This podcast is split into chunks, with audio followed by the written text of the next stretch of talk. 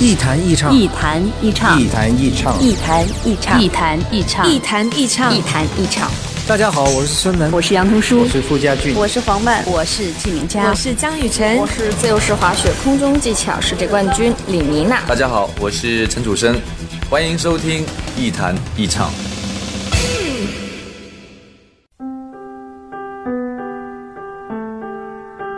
远离喧嚣，忘记烦恼，抛开身份，无论年龄，聊聊天，听听歌，将心灵放空。我在与你填满，我只做我的播客，你只做我的听者，简单释然。欢迎收听一弹一唱，新卓艺工作室诚挚出品。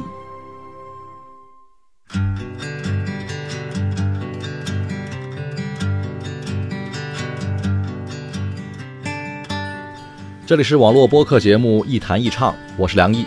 在收听节目的同时，别忘了关注我的新浪微博“梁毅一九七六”。您可以把自己的意见、想法和感受随时随地的告诉我。这一段时间呢，总是接收到一些坏消息，这使我突然想起一些人，一些我认识但是又不怎么喜欢的人。我一直相信这个世界上存在着很多种生活方式，有一些是我羡慕的，是我追求的，有一些是我无论如何也过不上的。而让我突然想起的那些人就是这样。他们过着和我几乎完全不同的生活，秉承着另外一种价值观，另外一种解决问题的方式。我从来不愿意用单纯的好和坏来区分和判断一种生活方式，即使是我自己所拥有的生活，我也不见得完全喜欢。但是我很确信的是，有些生活方式我这辈子是不可能实现了，有些人是永远也不能成为我的朋友的。但他们身上有一种既让我关注又不怎么赞成的特质，我管这些人叫“亡命之徒”。我的一个初中同学就是这样，在八十年代末九十年代初的时候，单亲家庭并不普遍，而我这个同学呢，正巧就是单亲。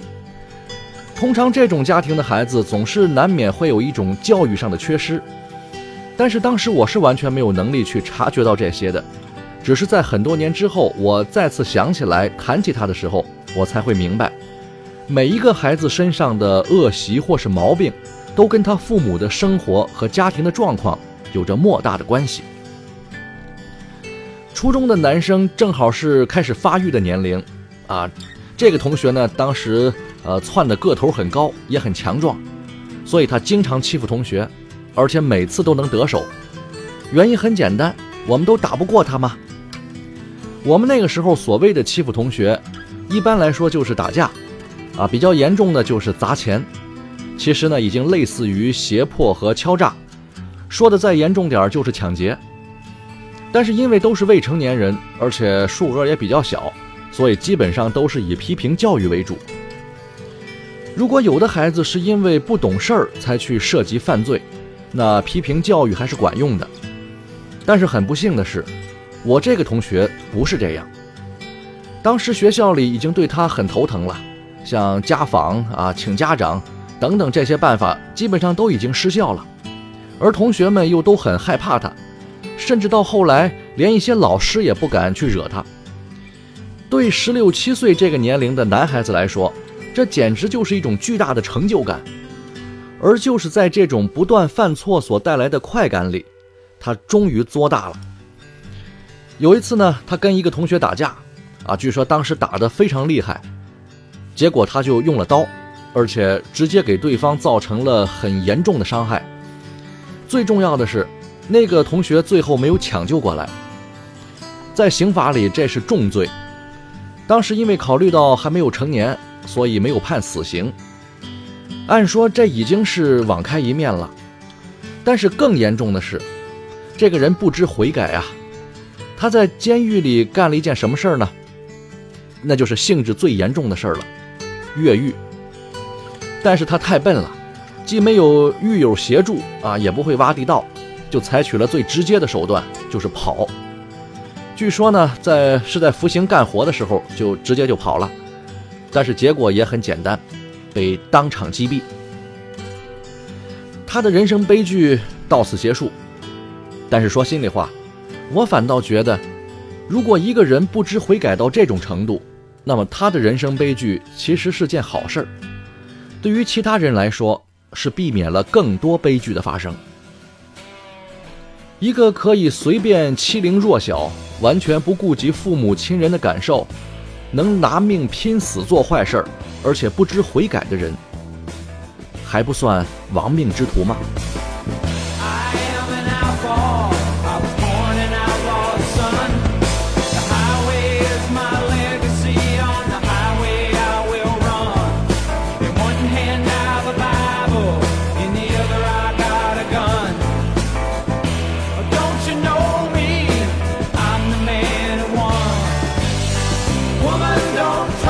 love.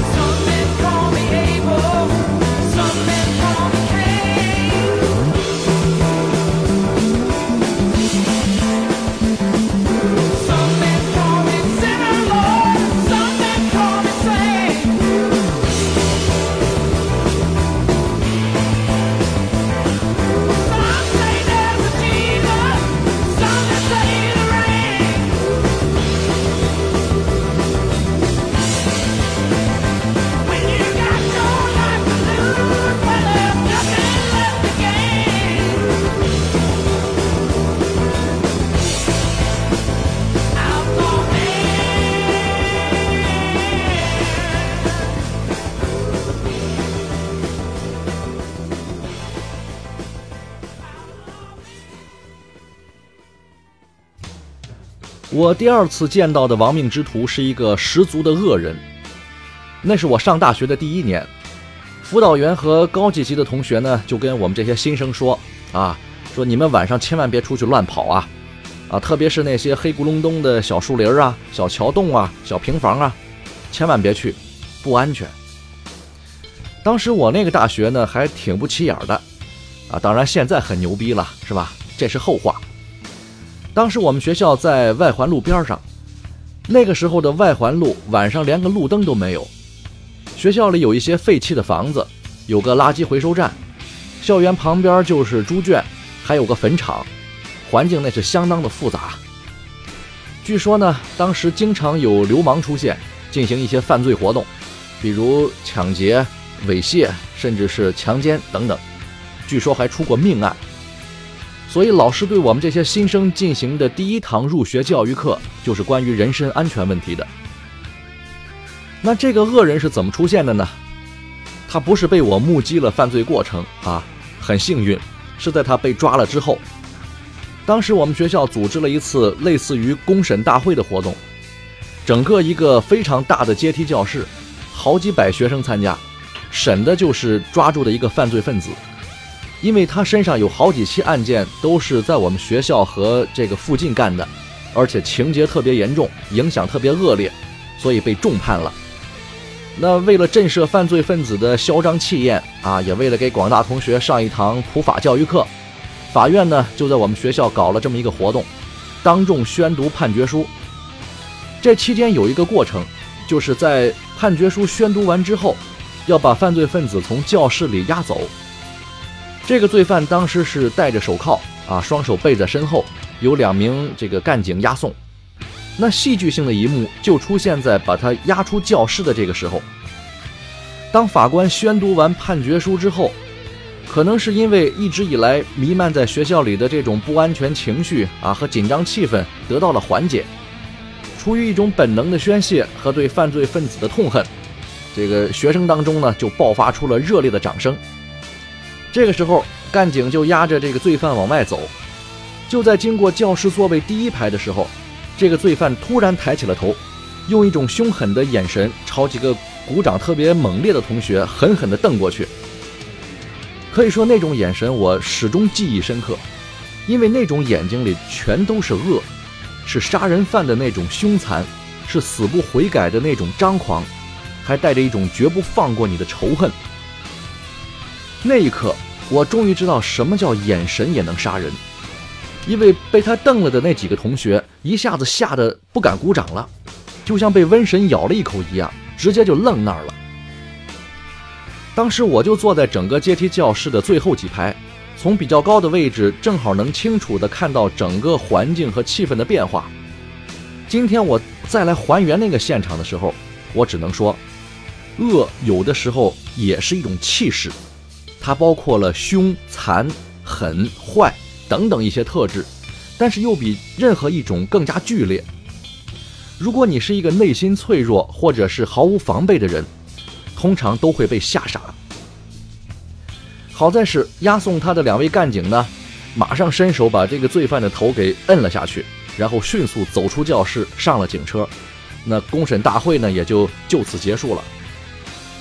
我没有机会再去看看那几个刚刚被恶人瞪傻了的同学现在是什么样子，但是刚刚过去的这戏剧性的一幕产生的效果，好像还没有完全散去。我记得当时我隐隐的能感觉到有一股寒意弥漫在人群里。从那个时候开始，我发誓，我一辈子也不愿意和有那种眼神的人打交道，不管他是不是亡命之徒。such trouble.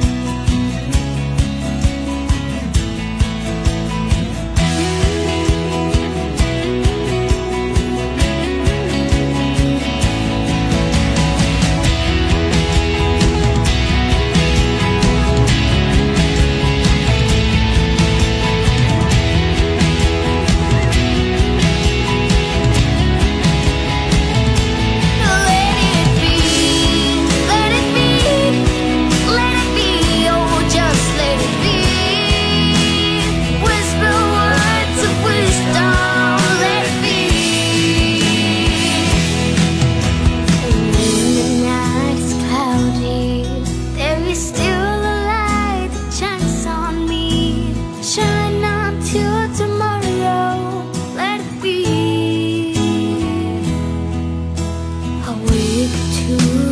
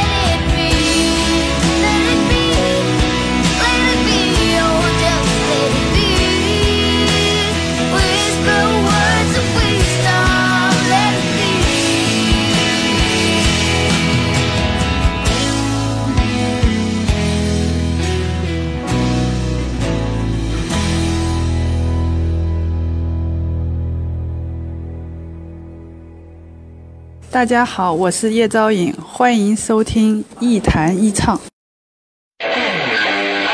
一谈一唱，一谈一唱，一谈一唱，一谈一唱。这里是一谈一唱喜马拉雅网络专属广播，欢迎下载喜马拉雅手机 APP 或登录喜马拉雅网在线收听。您还可以关注新浪微博和喜马拉雅加微账号“梁毅一九七六”，随时随地分享好声音。好节目正在继续。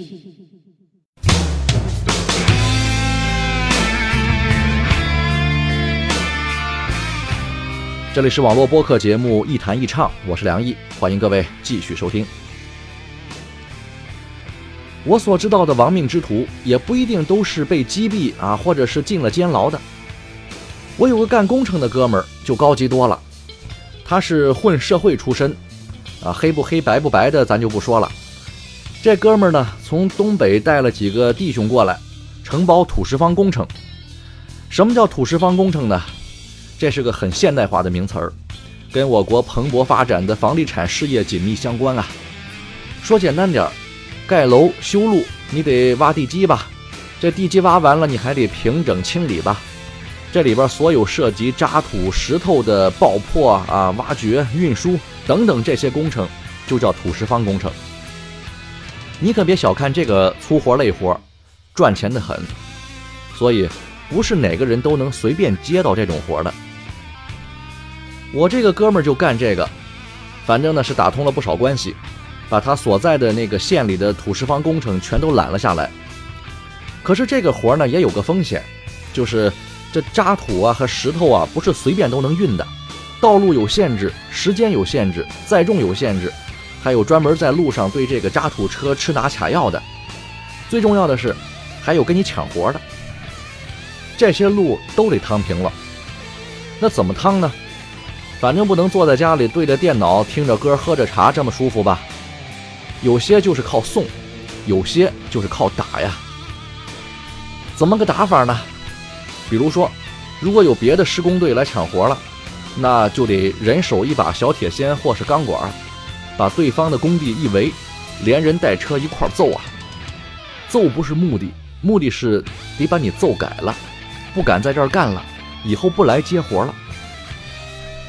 等你做成老大了，当然不用亲自动手，可是，一开始干的时候不行啊，人手少啊，老大也得抄家伙自己上，而且一定得狠，因为要是不拼命，不往死里打，一是没效果，二是弄不好打不了别人，还把自己弄残了，所以必须要有亡命徒的精神。这里面更多的具体细节我就不再多说了，说多了容易牵扯一些法律问题。反正经过一番打拼吧。算是站稳脚跟了。现在这哥们儿呢，算是混出来了，路虎车都换了七八辆了，打扮的也斯文了。可是他曾经就是个亡命之徒，打坏过别人，也没少挨过别人的打。身上的刀疤不是轻易能去掉的，砍断的手指头总是会活动没那么方便，接过的肋骨阴天的时候也会疼。但他可能是亡命之徒里比较幸运的那一种。也是这些年很多暴发户的一类代表，他们经过了那些凶险，也受到过惩罚，但毕竟还是换回来一些什么。唯一不幸的是，他身上永远留着那种气质，不管西装穿得多么高级，也盖不住脖子后头的纹身；不管眼镜多么昂贵，也遮不住脸上的横肉。亡命之徒很少能真正改变这些。一个连命都豁得出去的人，必须是在精神上高度认同自己的想法和行为的，必须有着比较强大的心理作用，而这些，是一定会在一个人身上留下不能磨灭的痕迹的。外表的痕迹还好，内心的那些痕迹呢？怎么抹去呢？我不得而知。就像我不知道那些曾经的亡命之徒。有朝一日幡然醒悟、痛改前非之后，会有什么样的反应？他们会收手吗？会后悔吗？会想念一些什么人吗？会怀念起自己小的时候吗？会希望自己的人生过上另外一种截然不同的生活吗？也许他们不知道，也许他们已经知道了，只是没有别的选择。很多人都没有别的选择，这也许只是个借口，也许就是生活的真相。甚至，在每个人的内心深处，都藏着那种亡命之徒的基因，只是我们自己根本没有察觉。这种不确定，使得我们的生活通常看上去很委屈，其实都是应得的。好吧，今天节目就到这里，我们下期再见。听我说，我原来有个梦，跟你高飞远走，跟你一起走到白头。但是我拥有花有乌有，忘记我们承诺，忘记曾经爱你爱的那么浓。我不能带你走，我犯了大错，必须一个人走，必须扛下所有罪过，必须离开熟悉的街口。请你不要忘记我，这夜里有小雨飘在空中。当我扣扳机的瞬间，灵魂早已卖给魔鬼。可笑的是，我好想求主帮我赎回，赎回我那一丁点的尊严。想起妈妈的脸。对不起，这几年是否有机会再见你一面？妈妈，我犯了错，你会原谅我吗？我已经踏上了末路，别人眼中的亡命之徒，哪里还有我的藏身处？我的兄弟离我远去，我还傻乎乎的相信道义，所谓的人性，莫非要用血和泪来换取教训？不想再混下去，想说干完这一票就不再聊 Loki，想着想着我的眼泪就流不停。出发了，不要问了路在。哪迎风向前是唯一的方法。出发了，不想问那路在哪，拼命迈呀，什么关卡？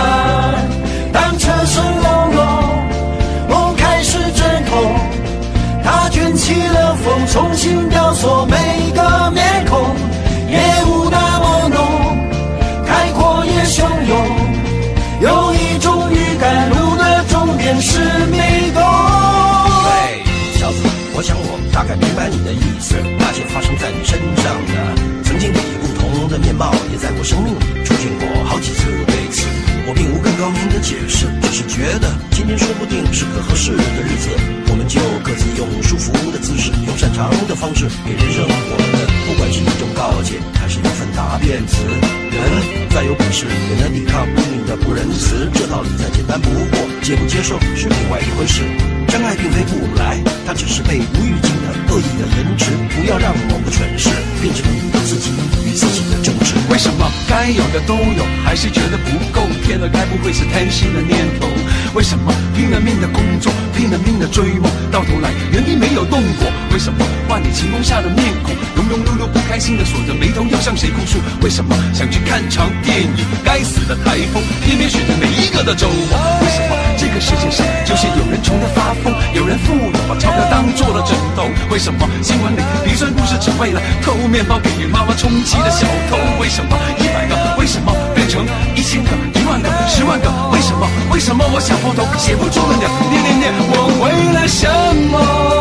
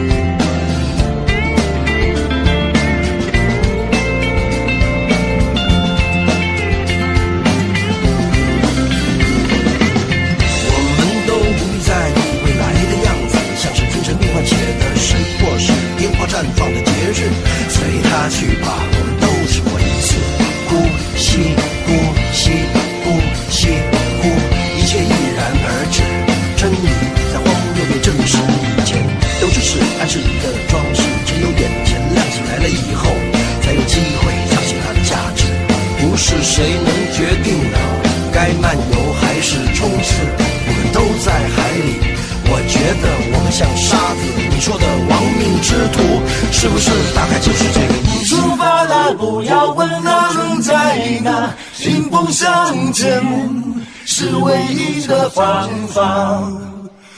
出发了，不想问那路在哪，拼命那样，什么关卡？当车声隆隆，梦开始阵痛，他卷起了风，重新雕塑每个面孔，烟雾那么浓，开阔也汹涌，有一种预感，路的终点是迷宫。出发了。不要问那路在哪，迎风向前是唯一的方法。出发了，不要问那路在哪，云的太阳，什么管它？